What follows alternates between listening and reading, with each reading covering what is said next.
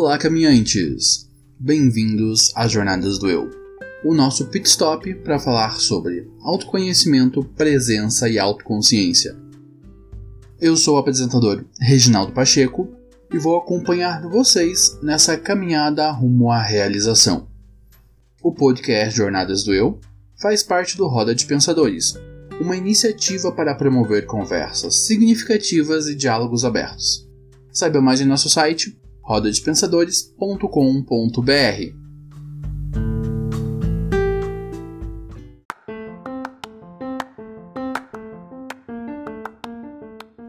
Caminhantes, agora nós temos um PicPay. Com a sua contribuição, você nos ajuda com as custas de todos os projetos vigentes no Roda, o Blog dos Pensadores e o Jornadas do Eu Podcast e vai ajudar a viabilizar os novos projetos que estamos desenhando: o Roda de Pensadores Online, o Papo de Pensadores Podcast, o projeto Contando Contos, o Vlog dos Pensadores e o Podcast Geek. Também vai ajudar a viabilizar a aquisição de equipamentos para melhorarmos a nossa produção de conteúdo e a contratação de um editor de som. Com apenas R$ 9,90 por mês, você nos ajuda com todas as nossas iniciativas e ainda vai participar do grupo de discussão do Roda de Pensadores no Facebook e vai ter acesso a promoções e sorteios exclusivos. Quando atingirmos 50 assinantes do Jornadas do Eu, eu vou sortear apenas para os colaboradores 5 vagas para minha mentoria completa de comunicação não violenta. Baixe o PicPay, assine o arroba Roda de Pensadores e nos ajude a alcançar mais pessoas.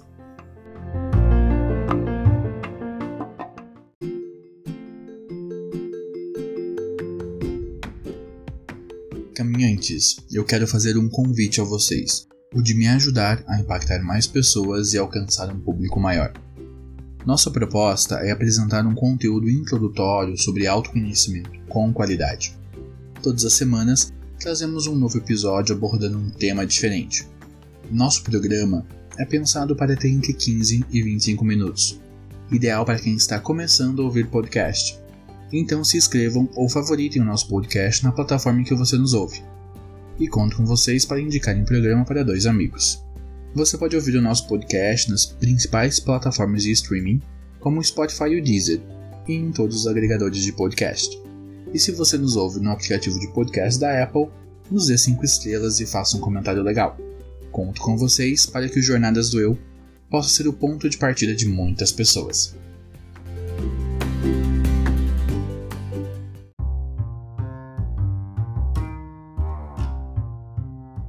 Esse podcast faz parte da campanha Além do Arco-Íris. Procure outros episódios através da hashtag Além do Arco-Íris nas suas redes sociais e ajude a Podosfera a ficar mais colorida.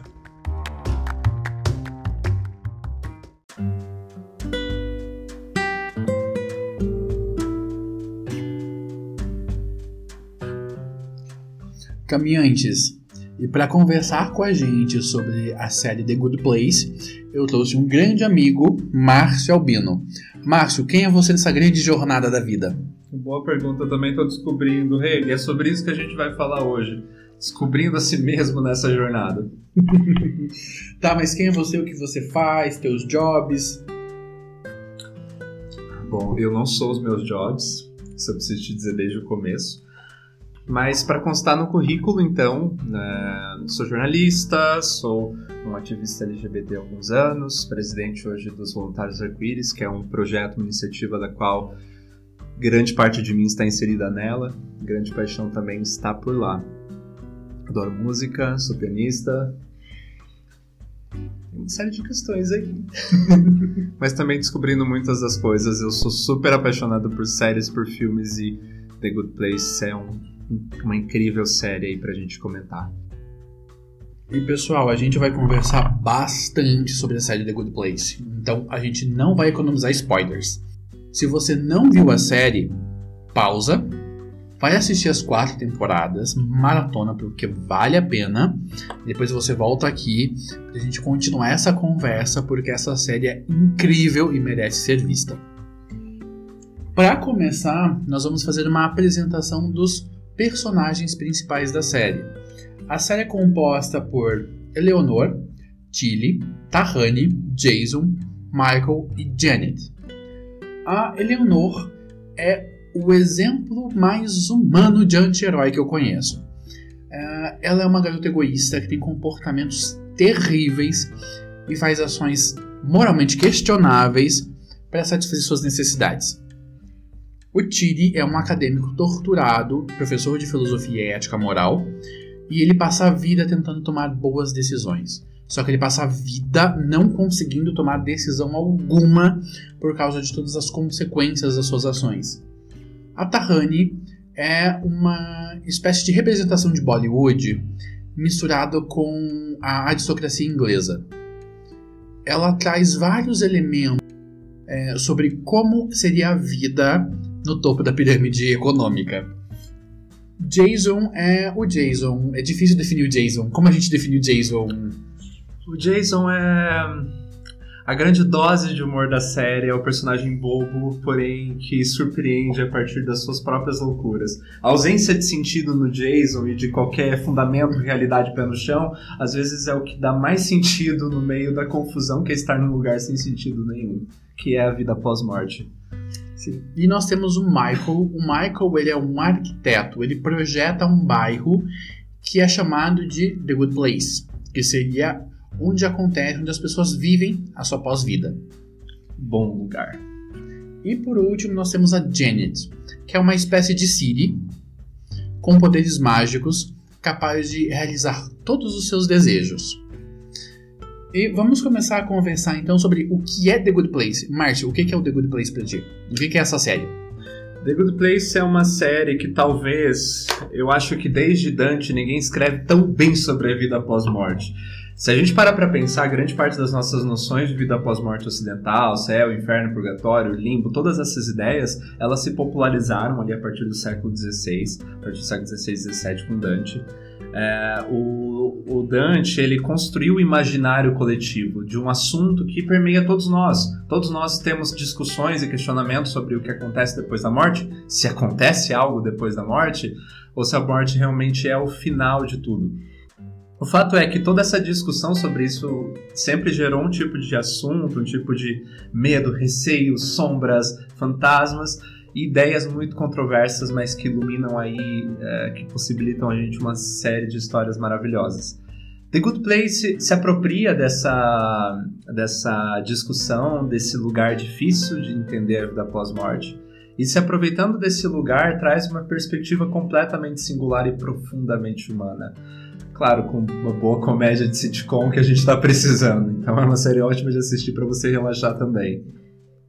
Perfeito. Gente, The Good Place é, de longe, a melhor série de humor que eu vi nos últimos anos. É, The Good Place, para mim, é uma construção e uma mistura de todos os mitos sobre o pós-vida.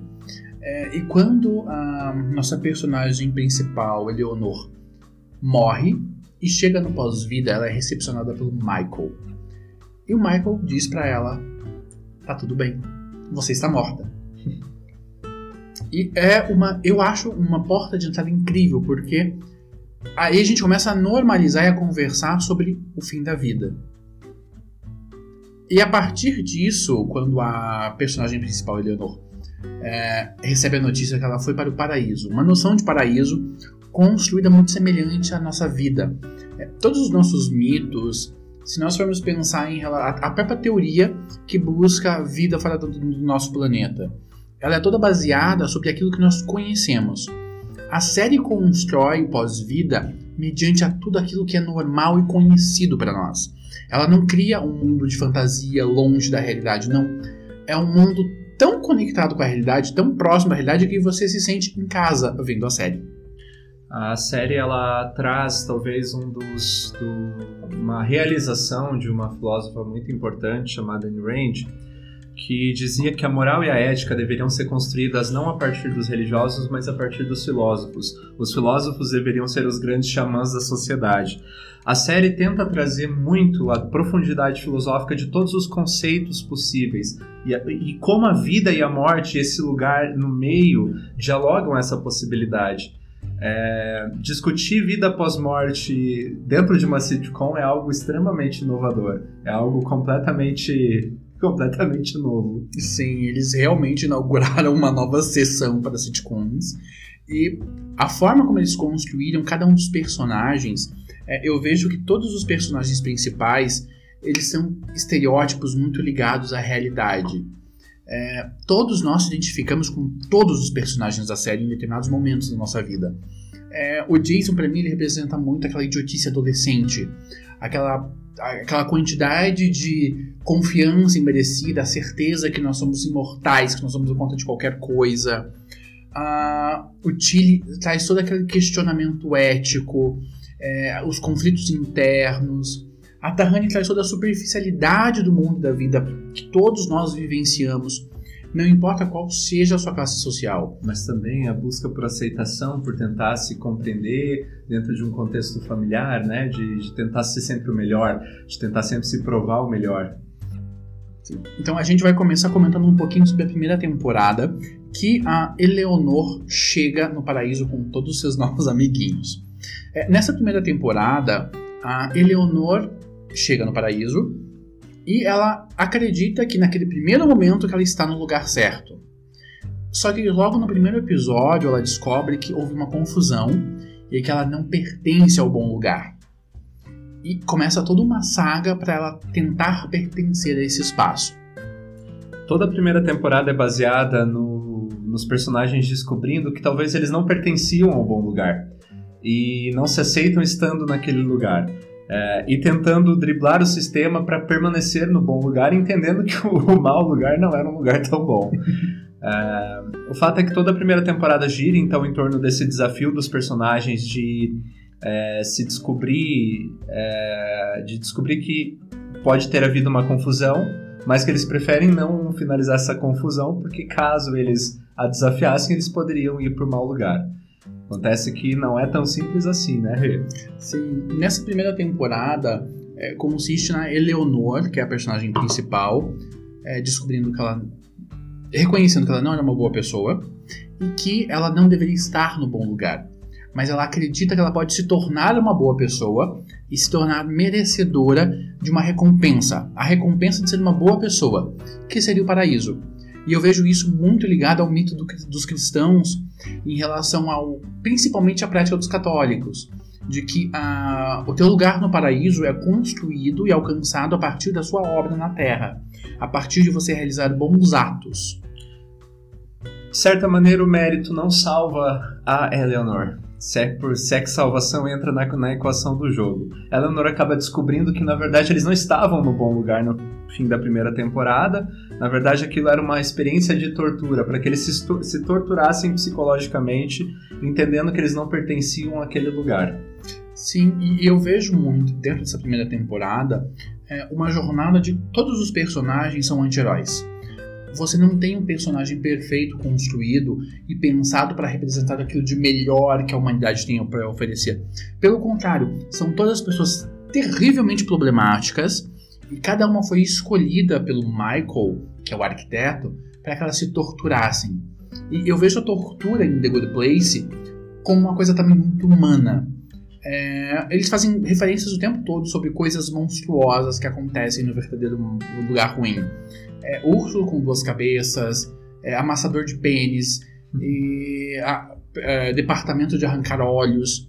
Mas nesse bairro a tortura é feita a partir da convivência, de, sobre como é difícil conviver com pessoas que são diferentes de você. Como é difícil se relacionar com os outros, mas também como é difícil enxergar a verdade sobre si mesmo. Ou seja, talvez essas sejam as coisas mais torturantes possíveis. Sim, e dentro desse movimento que a Eleanor começa a seguir, de se esforçar para ser uma boa pessoa, o objetivo dela na primeira temporada é alcançar o mérito, a recompensa de estar no bom lugar. E no final da primeira temporada ela descobre que aquele bom lugar não é o bom lugar. Que na verdade ela está sendo simplesmente torturada é, de uma forma incrivelmente desenhada, pensada e planejada por um agente externo, que é o Michael, que está o tempo todo gerando situações que vão promover estresse emocional, que vão promover uh, conflitos constantes, extremos. Então, em todo momento, na primeira temporada, Os personagens são expostos às suas piores ansiedades e isso os torna muito infelizes. A série ela vai para caminhos muito diversos e muitas possibilidades de vidas pós-mortes. A série apresenta a possibilidade de um retorno à Terra, de uma tentativa de viver novamente na Terra e tentar fazer as coisas certas dessa vez. A série vai para um lugar também de descobrir que talvez a maneira como a pontuação assim que funciona, se você é bom ou mal a partir de um sistema de pontos, que talvez o próprio sistema de analisar bondade e maldade estava imperfeito, estava danificado. É, ele destrói a presunção de que por aquele ser um lugar idílico, é, paradisíaco, desconstrói a ideia de que as pessoas sabem o que estão fazendo também lá. Uma das cenas mais interessantes para mim é o Michael, enquanto arquiteto, querendo provar o seu melhor, o seu melhor trabalho. Porque ele também, como um ser imortal, um ser do mau lugar, queria provar o seu melhor. Ele também estava em busca de aperfeiçoamento. É, então, mesmo os personagens do bom lugar e mesmo os personagens do mau lugar e os personagens humanos Todos eles descobrem em algum momento e se olham e se enxergam nos outros que todos eles estão em um caminho de crescimento, um, ca um caminho de descobrir-se como podem ser melhores, como podem melhorar a cada dia. E propõem algo revolucionário, né? De como é, ao invés de medir através da pontuação da bondade e da maldade, começasse a discutir talvez o quanto a gente pode ser um pouco melhor do que a gente foi ontem em relação a nós mesmos. Algo que a terapia ama usar o tempo todo da gente poder se analisar não a partir do outro, mas entender no outro aquilo que existe em nós de eu posso melhorar a partir do que eu era ontem, a partir do que eu era antes. Não em comparação com o outro, mas em comparação consigo mesmo. Ainda assim, na segunda temporada, quando a eles finalmente dá, a, a série é cheia de reviravoltas que você fica de cabelo em pé quando você está vendo pela primeira vez. Eu já assisti umas 15. é, na segunda temporada, quando eles o Michael tá tentando ganhar tempo para contar para eles que eles não conseguiam, que ele não conseguiu encontrar uma forma de levar os humanos para o bom lugar, ele cria o, a, a, o mito do balão, de que para você merecer o bom lugar, você precisa ser a melhor versão de você mesmo, e não a melhor versão em relação às outras pessoas. E novamente a série, que, a série constrói toda uma história e no final ela questiona essa história que ela acabou de construir. Exatamente. Ela faz isso o tempo todo. Ela traz todas as, as teorias possíveis sobre desenvolvimento humano, sobre melhoria, sobre bondade, sobre maldade, apresenta para você e joga no chão e te diz: olha, talvez não. Talvez tá todo mundo errado. Sim, na, no final da, da segunda temporada, quando ele. Não, na metade da segunda temporada, quando eles vão fazer o teste para ver se eles são a melhor versão deles mesmo, mesmos, o tempo todo alguém não se sente a sua melhor versão. Alguém o tempo todo questiona se essa é a sua melhor versão. E o Tilly, que é o, o professor de filosofia, nesse episódio, comenta que para eles isso não é uma experiência mental. Para eles, na série, é um fato real, porque eles tiveram mais de 800 versões deles. Então eles é, o, o Tilly questiona então se esta é a minha melhor versão, se a versão é, correta é a 500, é a 17, é a 2. Então eles constroem nessa, nessa primeira parte o nós melhoramos, melhoramos, melhoramos, melhoramos, melhoramos. Mas quando chega o momento de falar, não, o que é merecedor desse grande prêmio moral, desse paraíso, é a nossa melhor versão. Mas o que diabos é a nossa melhor versão? Isso não funciona. Diabos. A série é tão perfeita em, em, analisar todas as possibilidades filosóficas de uma pós-vida que também analisa um dos lugares que para mim é um dos mais interessantes, que é o limbo da série, que é o lugar neutro. É o lugar neutro, onde a cerveja existe, mas ela é quente. O lugar médio. O lugar médio. É, a Eleanor, a protagonista, acha que ela vai encontrar autorrealização e a paz se ela for num lugar médio, porque ela entendia que esse era o lugar dela, um lugar médio. Ela, a Eleanor, o mais interessante dela é que ela passa por todos os lugares possíveis. Ela vai para o bom lugar, vai para o mau lugar, vai para o bom lugar que na verdade era o mau lugar, vai para o lugar médio. Ela vai para o não lugar, que é um lugar que não existe no tempo e espaço. Ela vai até mesmo para a sala da juíza, que talvez é uma das personagens mais incríveis dessa série, mais incríveis dessa série.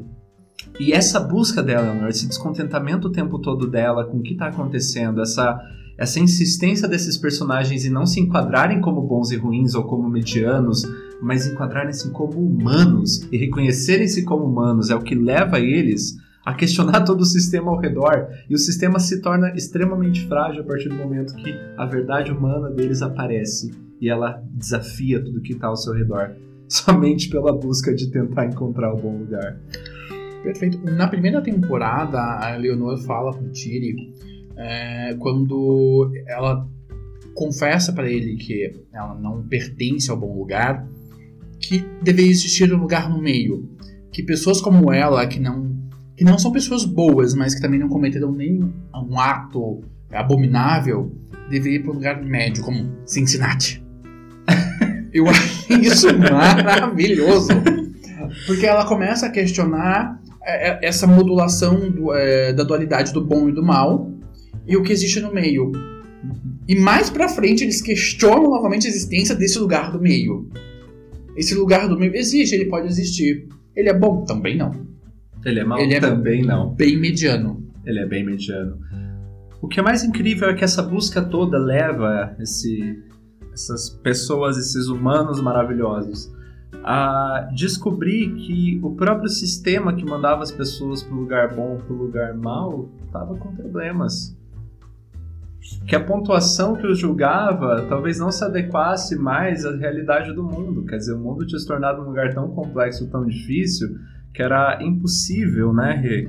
É, às vezes você conseguir fazer essa tão bondade esperada para você conseguir chegar no tal do bom lugar. E esse desafio da pontuação, esse desafio do sistema é o que talvez seja uma das grandes revelações aí da série também, né, Rê? Sim, e quando a gente pensa no bom lugar, eles trazem um exemplo de boas pessoas. Aqueles que residem no bom lugar e são pessoas engessadas pelas regras, pela moralidade. Tudo precisa seguir um conjunto de regras a todo custo. Então, em, em momento nenhum, nenhuma lei pode ser quebrada. E eles questionam novamente esse local de ser uma boa pessoa.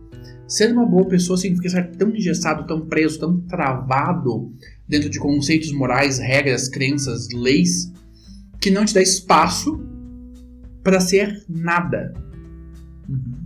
E né, eu vejo muito do, do pessoal do Bom Lugar, se a gente trazer para nossa realidade, essas, muitas pessoas que pegam é, códigos morais e jogam eles para o mundo e dizem para as pessoas: é assim que vocês têm que viver, dentro desta regra, seguindo apenas essa regra. E como isso ingessa aquilo que nos é humano. E se a gente pegar as pessoas do, do lugar ruim, eles estão o tempo todo tentando eles estão o tempo todo fazendo o possível para conseguir é, levar as pessoas, as almas humanas para serem torturadas. Eles estão inovando na sua indústria. É, eles têm é, eventos. O, o, bom, o lugar ruim parece uma empresa com seus departamentos, setores, a, a sua política de recompensas, a sua burocracia. É, então, o lugar ruim é parece uma empresa que está o tempo todo tentando inovar e melhorar naquilo que ela faz, que é torturar pessoas. Mas eles têm liberdade para isso. Essas pessoas do lugar ruim não estão ligando para as regras ou para aquilo que é certo. Eles veem aquilo que eles querem fazer e dão um jeito de tentar conseguir.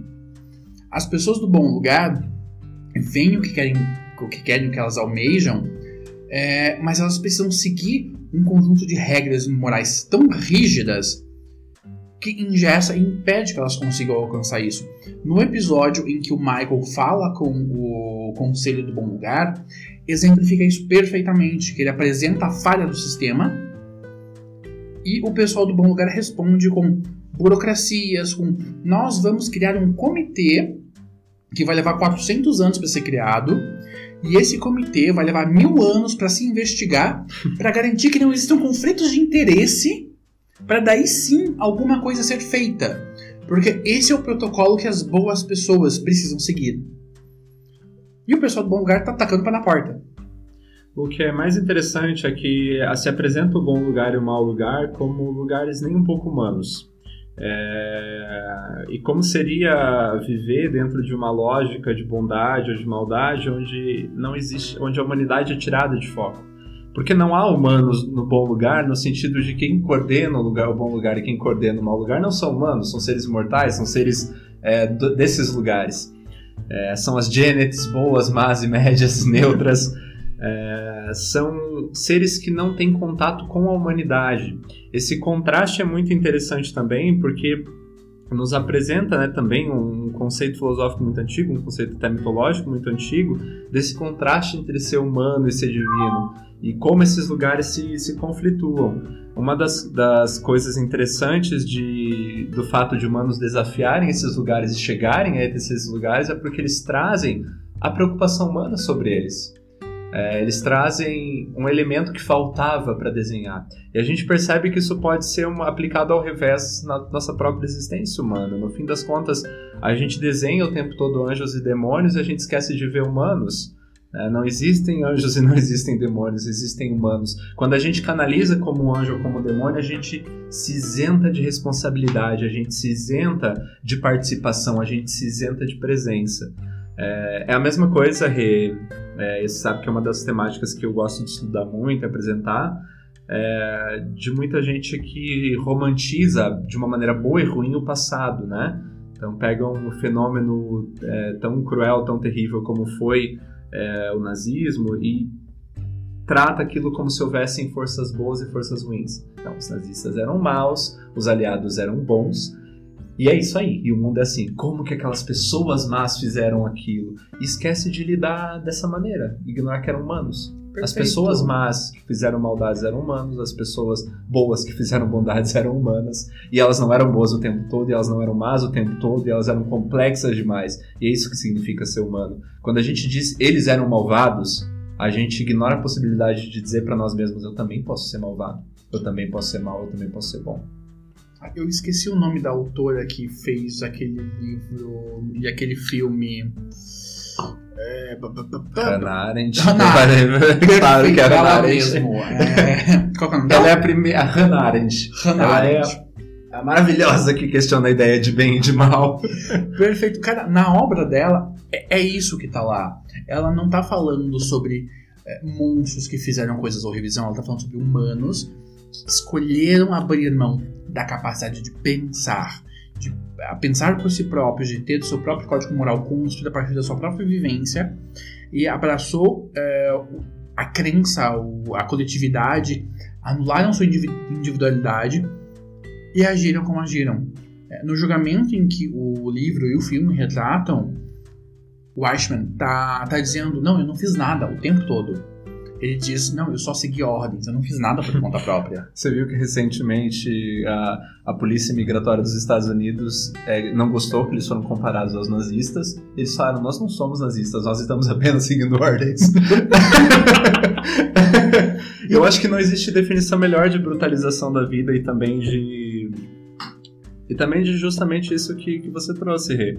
É, a gente ignora o lado humano disso. A maldade é humana, a bondade é humana, essas coisas são humanas, elas não são de seres imortais, elas são nossas. Somos nós que, que precisamos dialogar com esse tipo de, de fenômeno.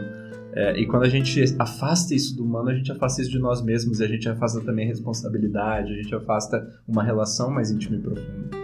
E a gente, a, a gente faz algo que os personagens de The Good Place fizeram ao contrário né, que foi desafiar justamente esses princípios a partir da sua vivência completamente humana. Perfeito. Durante toda a série eles questionam essa questão de nós não somos bons, nós não somos maus, nós não somos.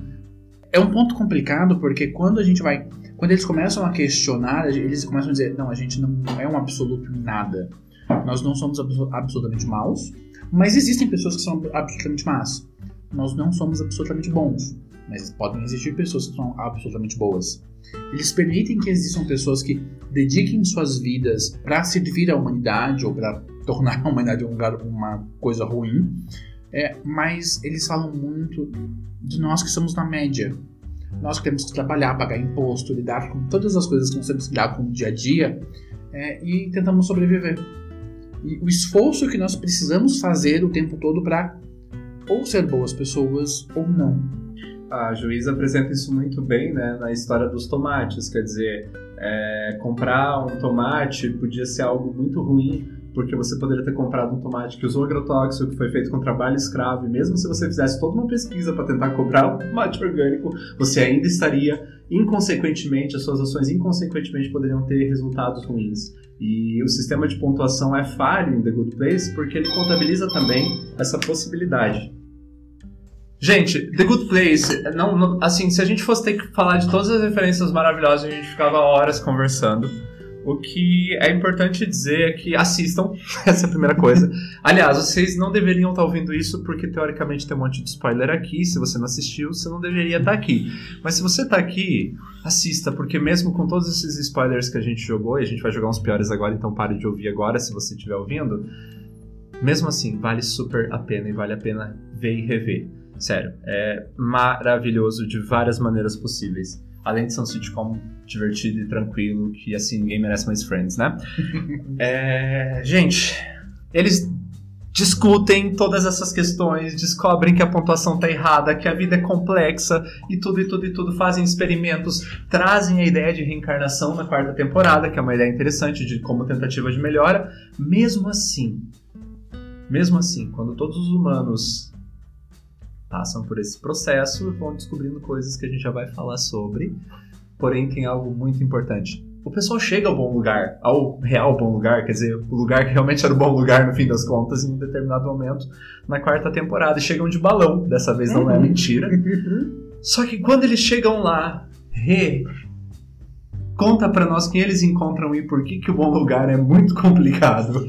Cara, quando eles chegaram no bom lugar, eu fiquei eufórico com a personagem que foi apresentada, porque eu adoro a personagem. É, eu vi o filme e vi, li alguns textos dela, é, depois que eu desculpa conheci ela pelo filme, que é Hipátia. Grande Hipátia de Alexandria. Meus Deus. Sabe que eu tinha uma professora na faculdade que eu chamava ela de Hipátia de Alexandria porque eu adorava ela e ela era super inteligente e parecia aquela atriz que fez o filme Alexandria. Ah, meu Deus, perfeito. Pensa e era uma professora super inteligente, pra caralho. Denise, se você estiver me ouvindo, você é maravilhosa. Denise Paro, te adoro. uh, durante toda a série eles fazem esse movimento de eh, nós estamos tentando ser bons e melhorar tudo, melhorar o mundo, para alcançar a nossa recompensa moral no final do arco-íris. Né? Eles vivenciam uh, a frustração na primeira temporada, quando eles descobrem que eles não estão no bom lugar. Eles vivenciam a frustração novamente na segunda temporada, quando eles novamente descobrem que não estão no bom lugar, mas que eles vão ter agora que enfrentar o verdadeiro lugar ruim. Eles lidam com a frustração na terceira temporada, quando eles reencarnam e se tornam humanos de volta, porque eles alteram a linha temporal. Eles lidam novamente com a frustração quando eles morrem, de novo, e eles propõem a construção de um estudo científico para provar que as pessoas são boas e que o sistema está errado. E no final, o primeiro movimento da juíza é: não, vocês erraram. E bem no finalzinho eles têm mais uma reviravolta e eles a, e a juíza concorda. Eles estão certos. Então o que a juíza vai fazer? Vai destruir a humanidade para começar de novo, porque o sistema é tão complexo, é tão difícil que não tem como ser melhorado. É por isso que a juíza não gostava de ser incomodada, porque ela sabia que a qualquer momento ela podia exterminar todo mundo. e sério, o episódio dela fazendo isso é magnífico. É magnífico, é magnífico. É... Gente, eles chegam em um determinado momento no bom lugar. Eles chegam a partir de uma recompensa, né? Quer dizer, eles alcançaram a recompensa que eles tanto queriam. Exato. Encontram. Depois de todas essas frustrações, pelo menos é o que eles acreditavam que eles queriam, que era o bom Sim. lugar, eles conseguem a recompensa esse movimento de depois que eles conseguem impedir que a humanidade seja destruída, que eles reformam toda a vida após a morte. Olha o movimento que eles tiveram que fazer para conseguir alcançar essa recompensa moral. Eles reformaram todo o sistema da vida após a morte e chegam no bom lugar. E é sempre esse movimento de lá é melhor, lá vai ser perfeito, lá todas as minhas expectativas vão ser atendidas.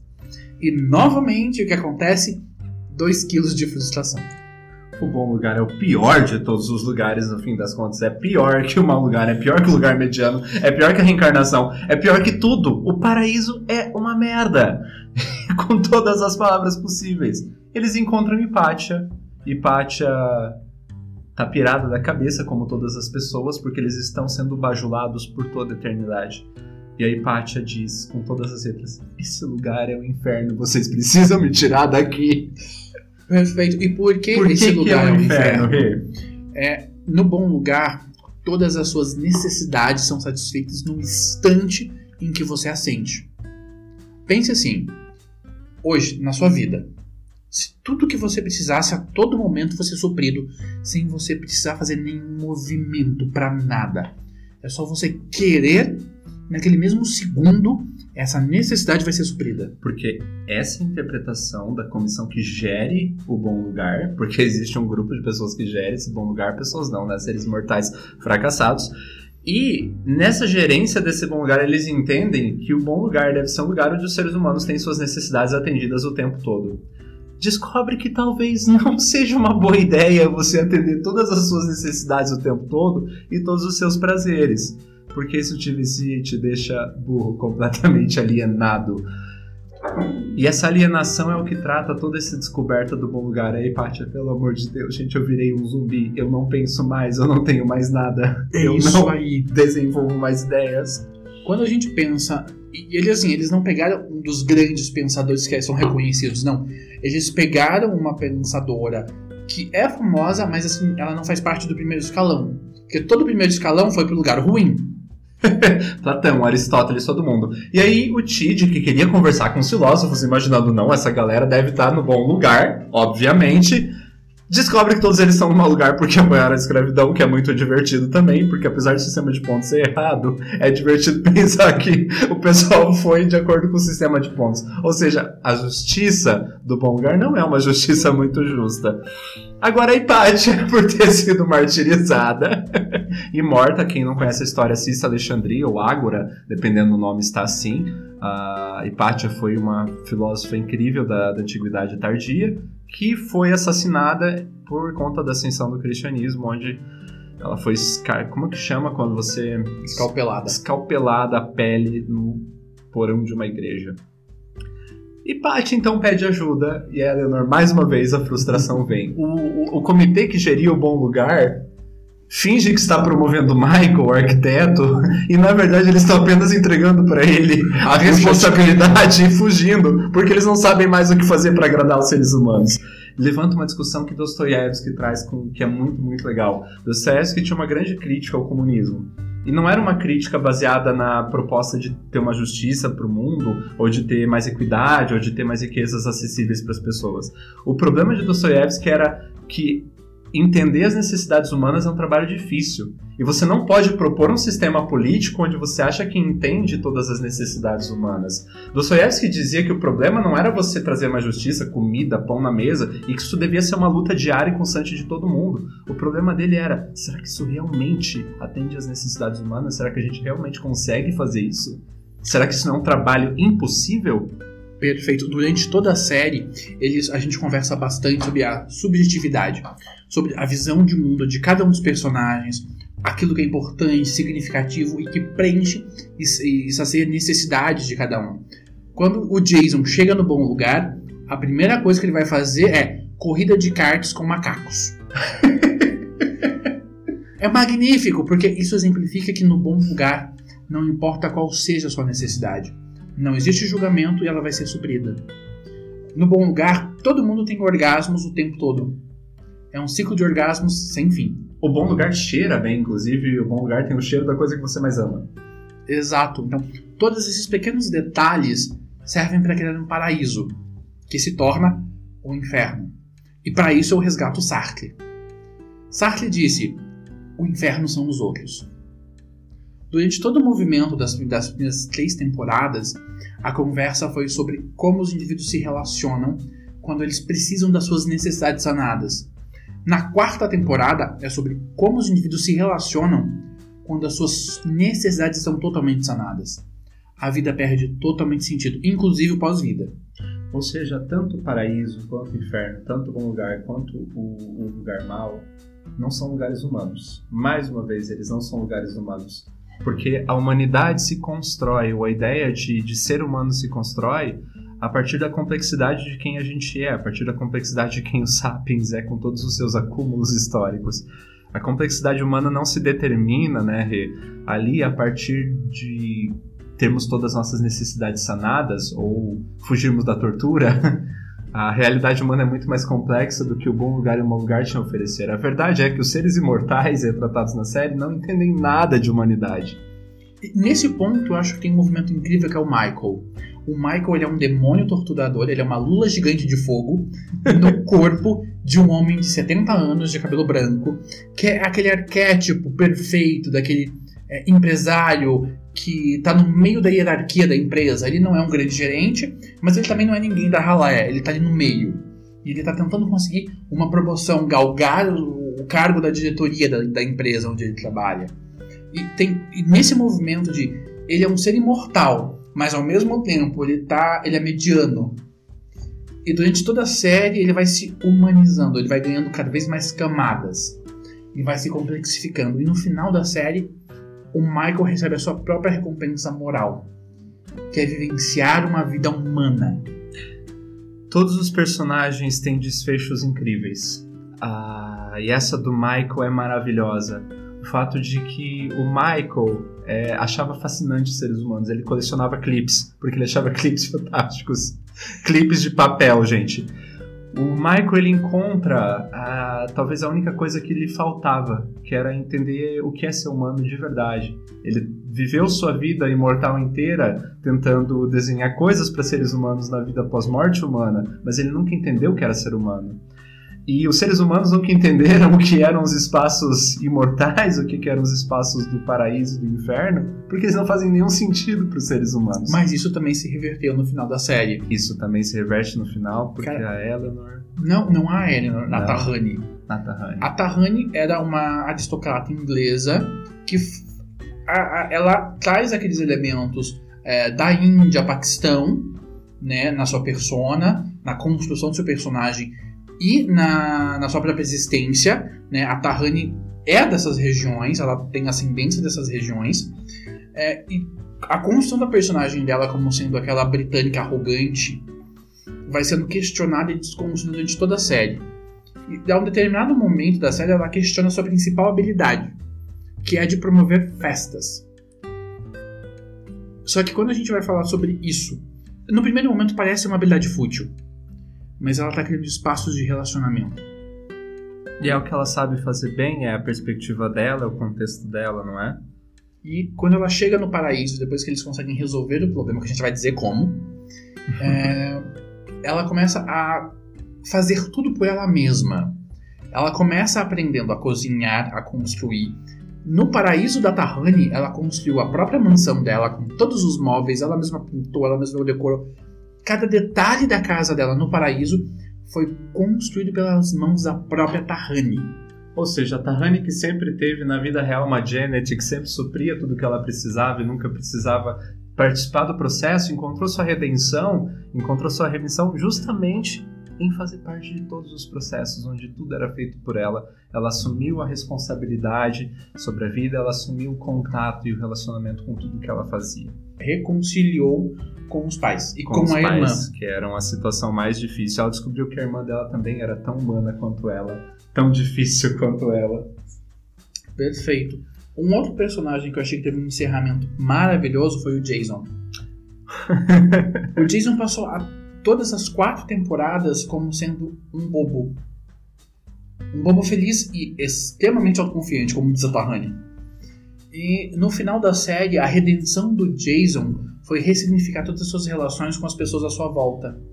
O Jason foi criado em uma família disfuncional, com pessoas drogadas, é, pessoas que.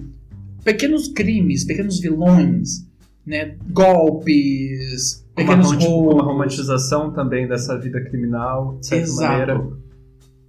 No, e o final do Jason, depois ele cumprir os seus impulsos mais básicos, porque o Jason, durante toda a série, ele sempre sentia vontade de fazer alguma coisa, ia lá e jogava o coquetel molotov. Isso é o Jason. A resposta do Jason para tudo era um coquetel molotov. Suprir todos os seus impulsos sem pensar sobre eles. E o desfecho do Jason na série, se reconciliando com todas as pessoas, com quem ele cresceu, tendo esses relacionamentos disfuncionais e todas essas pessoas alcançando a sua redenção, também resgatando e ressignificando esses relacionamentos, foi o que trouxe a paz de espírito que ele precisava. Seja, a recompensa moral dele. Ou seja, não importa se você é uma socialite arrogante que nunca precisou mover um dedo para fazer as coisas, ou se você cresceu numa família disfuncional, ou se você não se acha boa o suficiente, ou se você é alguém que entende todos os princípios morais, mas não consegue agir.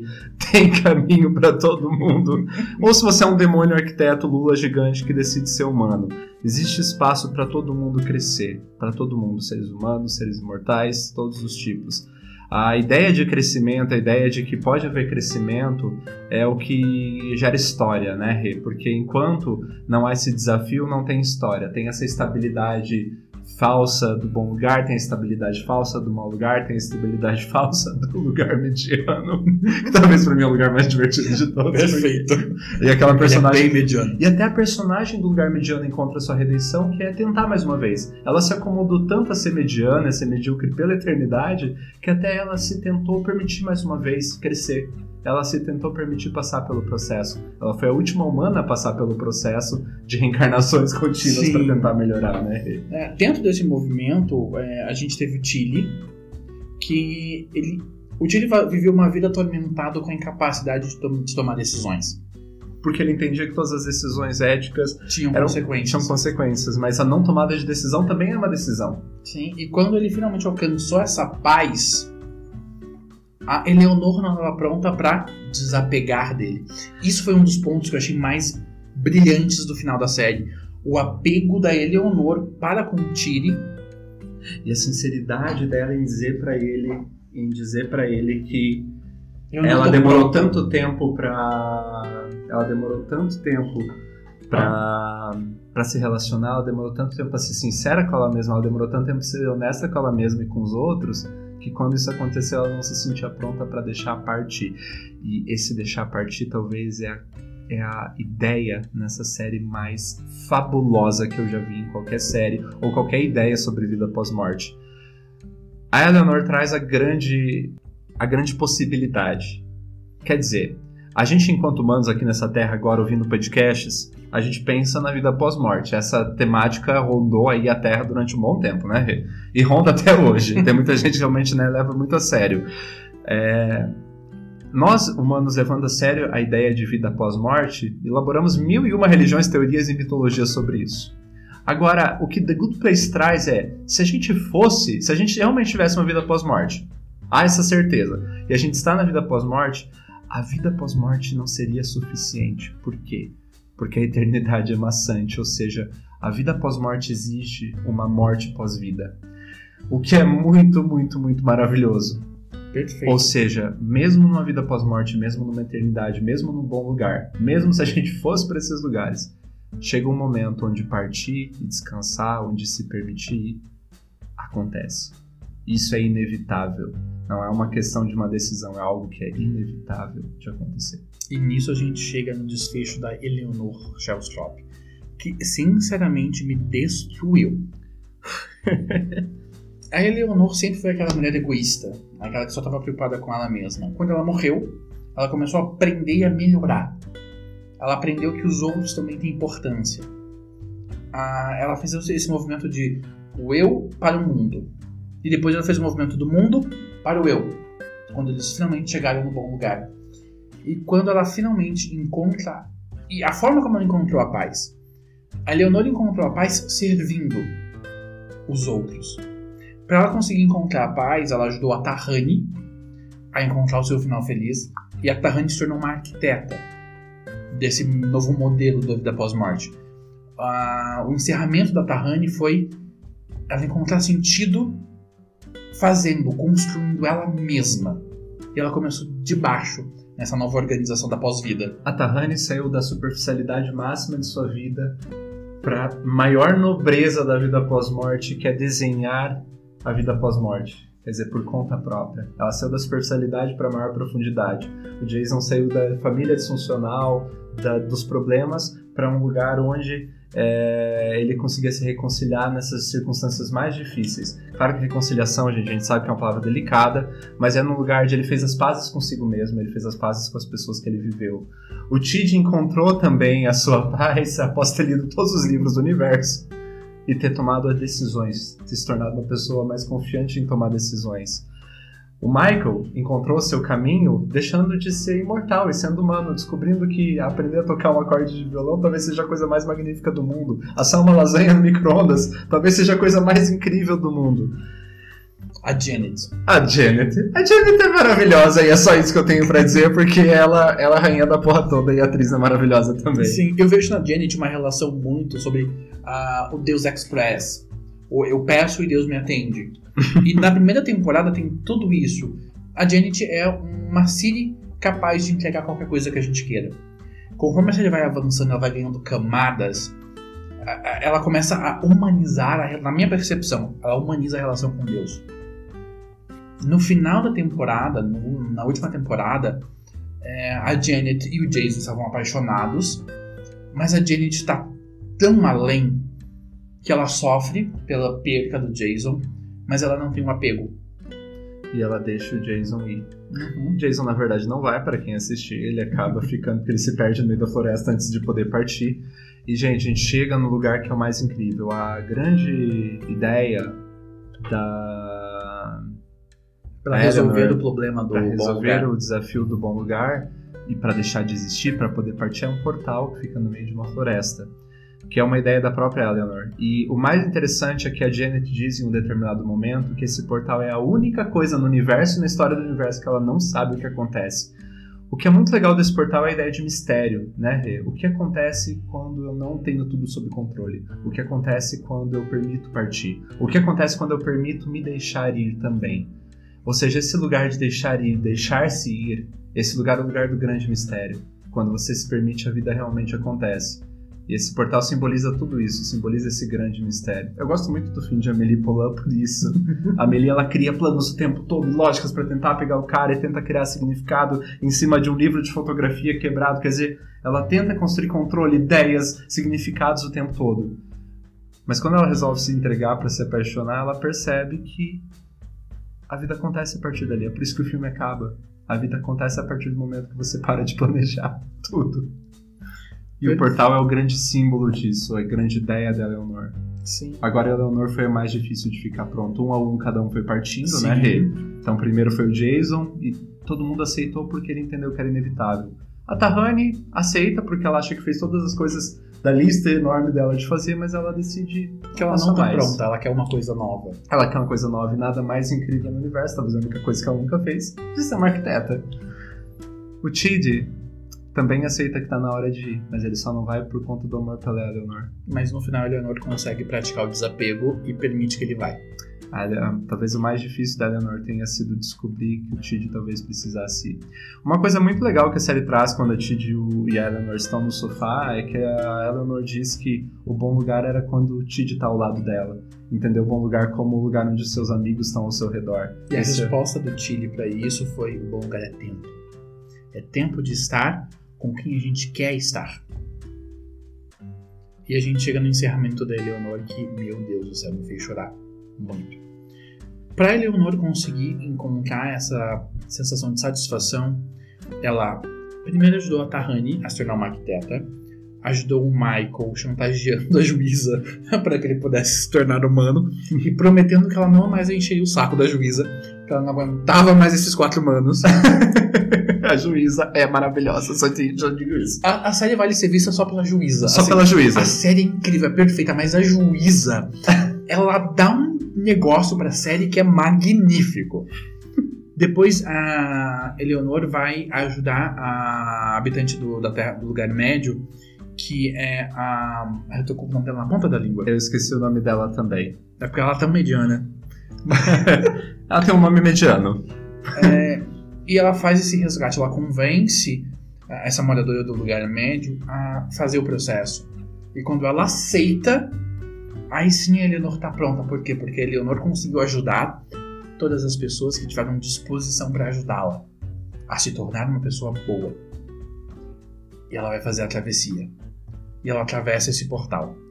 E nesse momento eu estou em lágrimas na série porque eu não consegui me conter, porque foi lindo.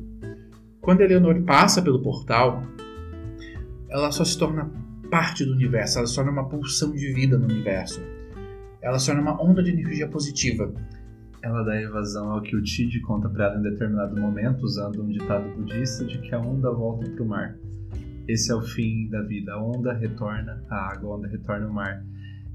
É uma perspectiva pessoal, Rê, mas eu acho muito curioso que a Eleanor, que tanto buscou ser boa no sentido de entender a sua própria dificuldade em ser boa, acabou na verdade se tornando a bondade. Ela acabou se tornando parte de uma bondade maior. Sim, e eu vejo muito nesse movimento da Eleanor essa busca genuína de muitos de que muitos de nós compartilhamos, até quem acompanha o podcast, escuta um podcast sobre autoconhecimento, porque está tentando se tornar uma pessoa melhor, está tentando buscar autoaperfeiçoamento, tá tentando aprender sobre si mesmo, que é esse movimento que a Eleonor faz o tempo todo e a humanização que ela traz para esse movimento. E quando ela passa pelo ela se torna essa onda voltando para o mar, ela essa energia positiva que ela se torna estimula pessoas vivas, humanos, a fazerem coisas boas. A série ajuda a gente a entender que a eutanásia, por assim dizer, na vida pós-morte, ou seja, aceitar que mesmo numa vida pós-morte, numa eternidade boa, a gente talvez precise se desapegar e precise partir, precise deixar de existir, ou precise se ressignificar mesmo no lugar mais perfeito do mundo, faz a gente pensar que faz a gente lidar muito melhor com a morte também na nossa vida humana, né? Faz a gente pensar um pouco sobre a morte como um lugar necessário, um lugar menos amedrontador, como se construiu é, durante muito tempo. A morte é um momento, é uma passagem, é uma necessidade, ela é inevitável, porque é ela que dá todo o significado a todo o resto da existência. É. E ela deve ser tratada com todo esse respeito. A gente precisa parar de ter medo da morte, abraçar ela como uma parte, como algo sábia, como algo que tem profundo significado em si mesmo toda a série, o final da série com ela amarra muito perfeitamente esse final, que é a vida carrega um significado incrível, gigantesco, cheio de sabores, sentidos, sensações, prazeres, medos, horrores, porque ela tem um fim. Se a gente acabar com o fim da vida, a gente acaba com a própria vida em si. O bom lugar e o mau lugar não faziam sentido porque eles não tinham fim. Exato. Eles não tinham nenhum sentido, eles não eram humanos porque eles não tinham fim. Ser humano significa ter final. Ah, gente. A pizza tá esfriando, né? gente, essa foi a nossa conversa. Eu não quero esperar até o fim da eternidade pra comer essa pizza, gente, só pra avisar vocês. É, gente, essa foi a nossa conversa sobre The Good Place. É, eu recomendo muito, assistam essa série. Ela é maravilhosa. Assistam com sua família, assistam com as pessoas que você gosta. Acredite, vai ser uma experiência coletiva muito bonita. Sério, essa série é uma, essa série é uma comédia perfeita. É, essa é a minha opinião sobre ela. E, é, e, essa série vai ser a nossa única dica da semana. Assistam The Good Place. The Good Place, rainha Dante Nadinha. então, gente, gratidão e até a próxima semana. Um beijo.